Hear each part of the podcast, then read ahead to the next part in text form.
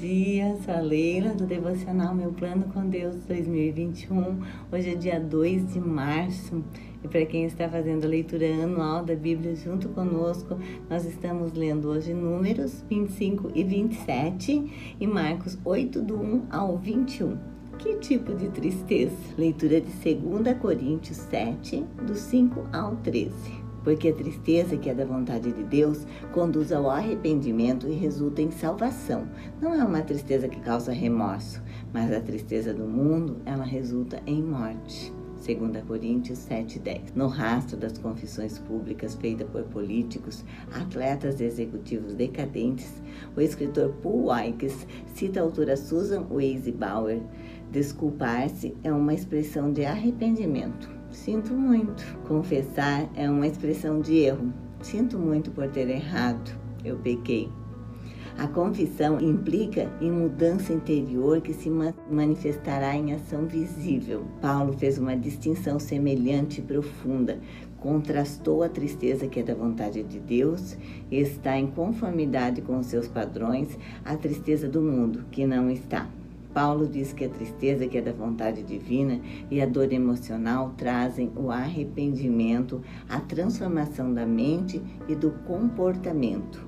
Os coríntios receberam a repreensão de Paulo e se conscientizaram de seus pecados. Paulo quis que reagissem com arrependimento e buscassem a Deus para obter o perdão e a transformação. A tristeza piedosa produzia, dentre outras coisas, sinceridade, prontidão para a reconciliação e o desejo por uma vida santificada.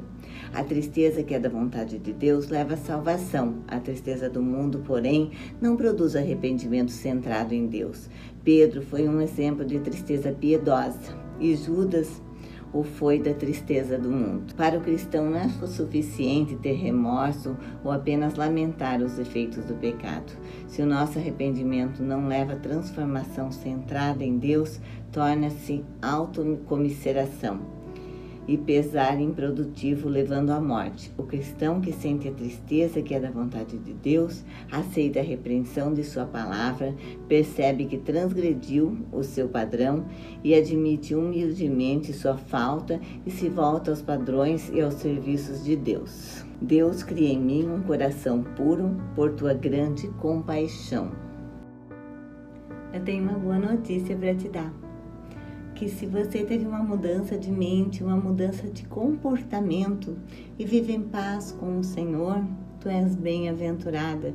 Se tem algum espírito ruim dizendo que tu não merece ser feliz, que tu não merece viver em paz, isso é um engano da tua mente, porque o Senhor é contigo.